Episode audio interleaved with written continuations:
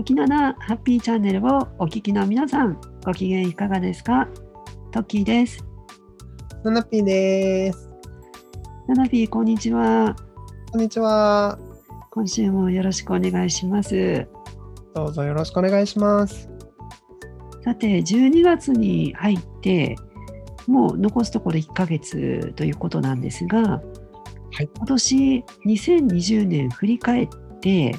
まあうん、今年は、えーお部屋にいる期間とかが時間とか結構長かったかなと思うんですけれども何かこう今年ナナピーがハマった趣味とか何かそういったものってあったりしますか？まだちょっと趣味とは言えないんだけど、まあたまたまね、あの、私の本を読んでくださった詩人の方からお手紙をいただいて、まあこういった詩の本を出してますって本を送っていただいて、それを読んでいると自分も詩を書いてみたくなって、そのお返事のお手紙で私が書いた詩を送らせていただいたりとか、で、一回そういうことをするとね、なんかこう電車に乗っている時にね、ふといい言葉が降りてきたりとか、あ、書かなきゃみたいな、なんかそういったことを始めた年でした。だからなんか自分の内面みたいなものにすごく触れた一年だったかな、今までにないほどに。うん。そのファンの方からその刺繍をいただいたんですか？そうなんです。その方はね、結構本を何冊も出されている方で、詩を書いている方なんですけど、まあなんか、ちょっと思春期の男の子の恋みたいなことを多く詩に書いていて、私よりも全然年上で、私の数倍生きてる方なんだけど、そういったなんかちょっと思春期のキュンキュンみたいなことをあ何歳になっても書けるんだなって何歳になってもやっぱ残っていてなんか自分もその時期をもう越しちゃって時間が経っちゃってるけどもあの頃の気持ち再度改めて思い返すことはできるし年を取っても大切にしていくことはできるしそういったものを改めて見つめ直すみたいな時間をまあいただけたかなっていう感じ。うんなるほど、その刺繍がきっかけで、今年は結構自分と向き合うじ、その心心と向き合う時間が増えたってことですね。そうだね。うん、はい、ありがとうございます。はい、では、えー続いてのおコーナーですけれども、今週のトピックテーマ、先週に続いて生きづらさをテーマに、えーお話ししておりますが、先週ちょうどですね、えーナナピーが、まあ、あのゲイ、ゲイの当事者に生まれていなかったら、もしかしたらそういったマイノリティの人たちの生きづらさとかを分かってあげられない嫌な人になってるかもしれないと。ということで逆に自分は今そういったゲイのゲイの当事者に生まれた自分に感謝しているというようなお話をされてたかと思うんですけれどもこの感謝するって結構その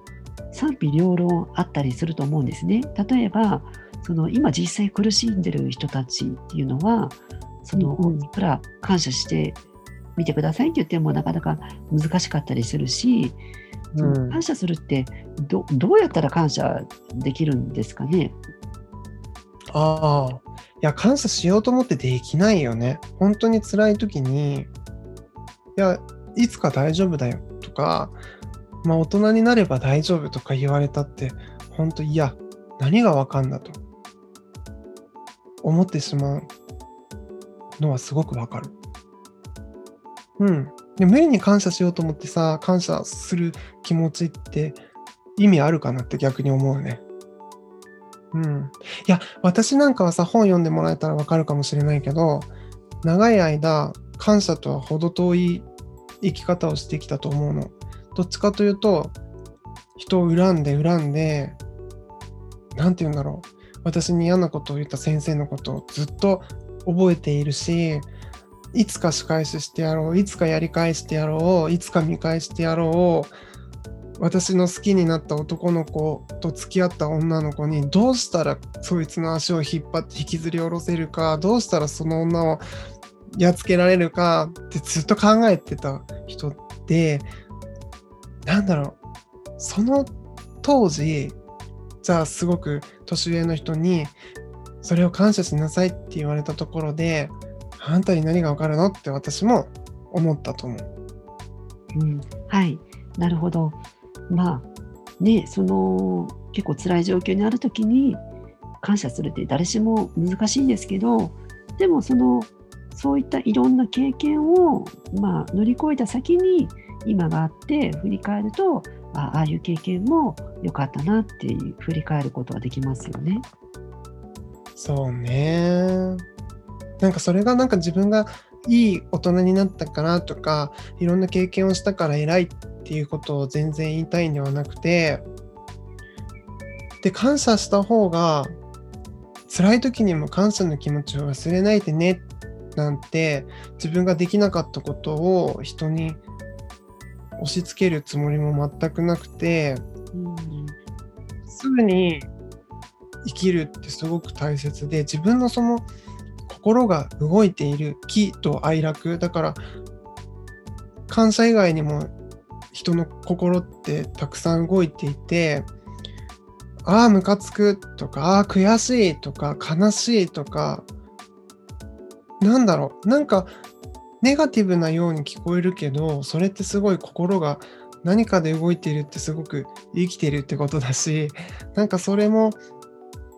それをね、また大切にしろって言ったら、すごく偉そうだし、なんで辛いんだよ、こっちはっていう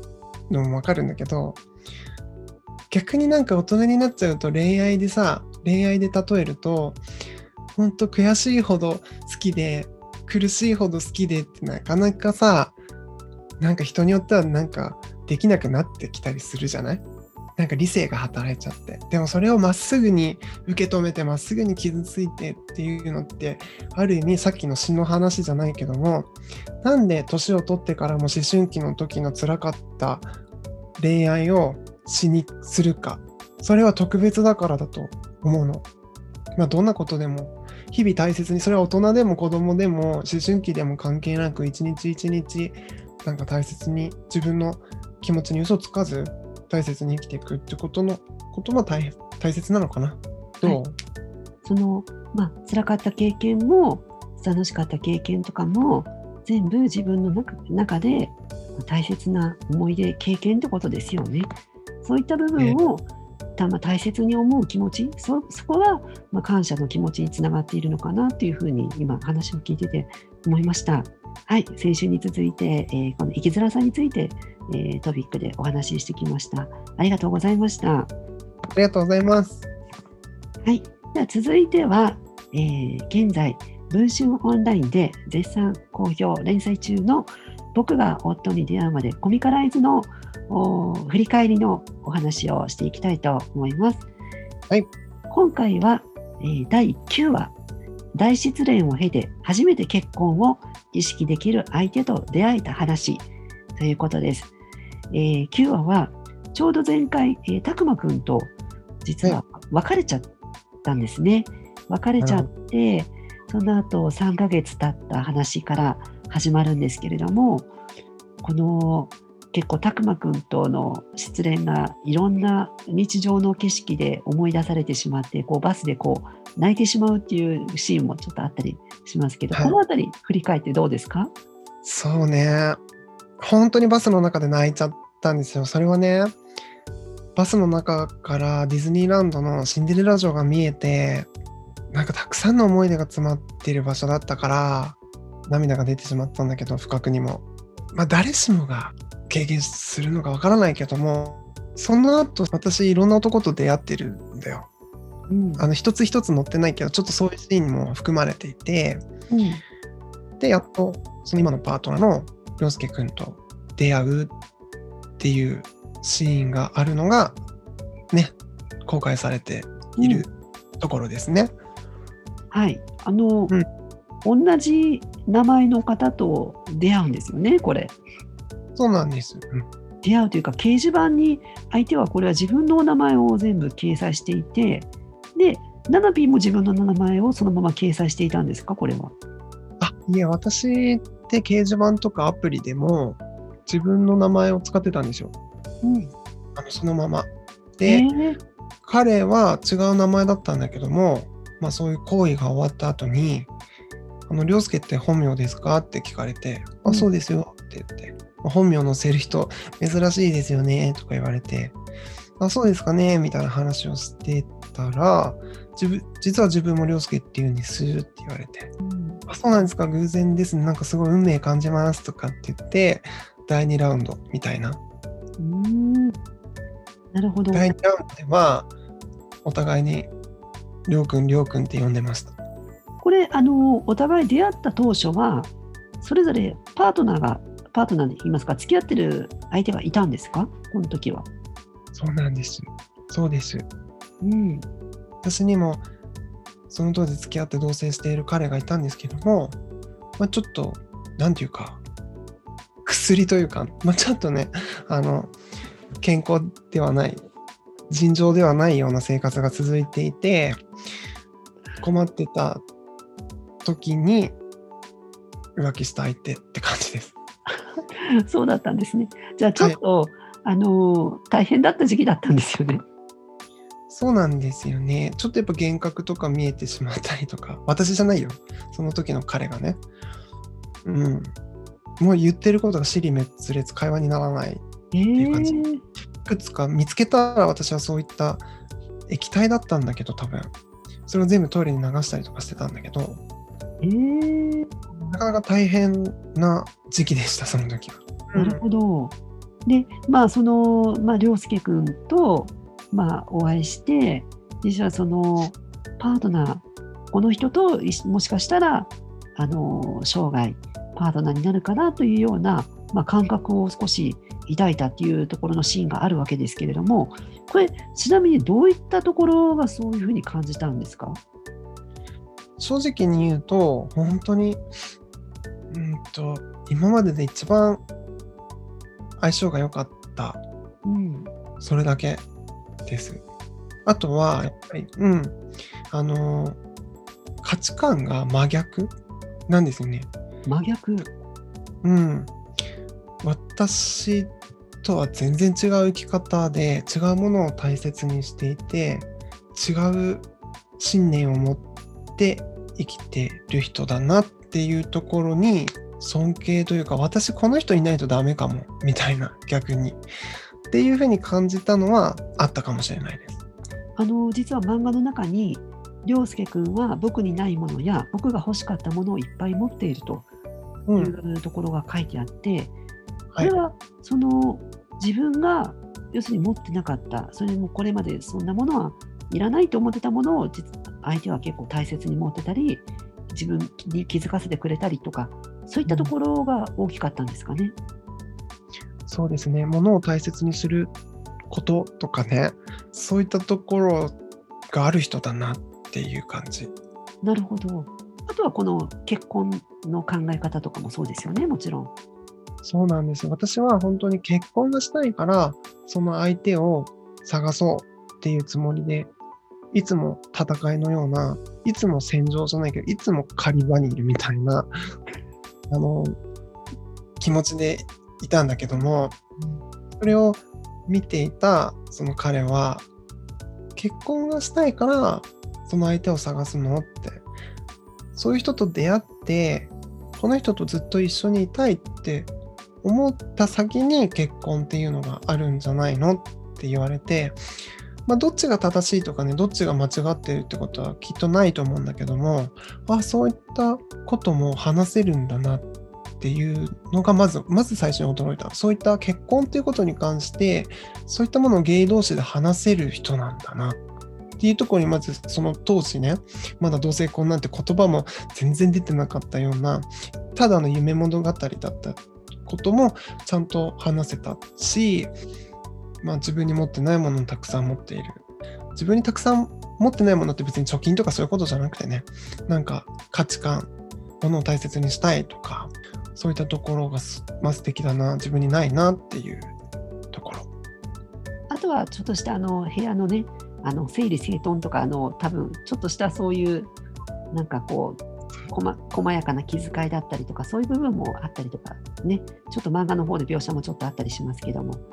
そうです。なんかそれがね、本当はその当初、すごい素晴らしい人だなと思ってたけど、やっぱり一緒に進み始めるとさ、またそれも変わってさ、あ、うるさいなとかね、やっぱそういうふうにも思うんだけど、まあ、その当時は素敵だなって思ってたわけです。そうですね。はい、うんありがとうございます。ということで、次回10話以降もこうご期待ということですね。ぜひお願いします。はい、ありがとうございました。さあ、では、えー続きまして最後のコーナーです。えー今週の、えー 7P 占いです、えーこのコーナーでは今週1週間をハッピーに過ごすための頻度をその時の直感やひらめきを頼りに 7P がお届けするというコーナーです。さて、うん今週、え1週間、12月6日日曜日から12月12日土曜日までの1週間の運勢になります。えー今週1週間ですが、相入れない、まあ、感覚の人とは、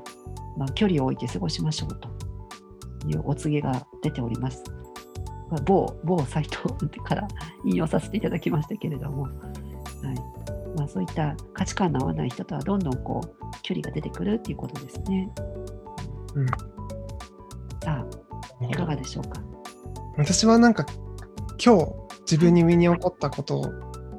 から直感で言うと、その逆でこの人ちょっと私と価値観違うかもって思った人ととことん話してみたらどうかなって思った。なるほど。うん。だから、あいや、無理にさ、嫌な人と話す必要はないじゃん。あ、苦手だなって思う人とむしろ話話す必要なんてもともとなくて、そんなの。だけど、あ、この人の価値観、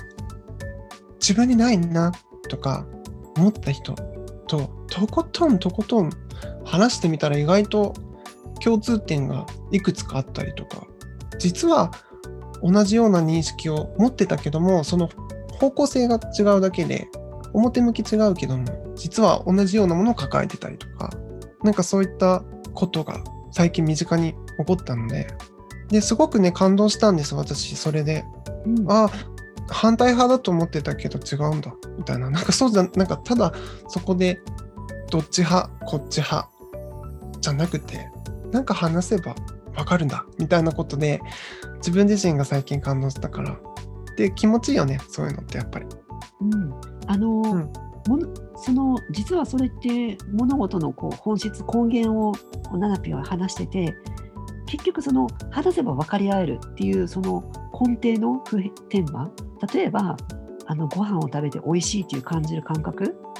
うん。だったりとか例えばなんかそういう、まあ、ベッドに寝てあ気持ちいいとか、まあ、そういう感覚ってまあなんかそのあるそのいろいろこう程度の差はあれみんな大体持ってる感覚だったりするじゃない？だからそういう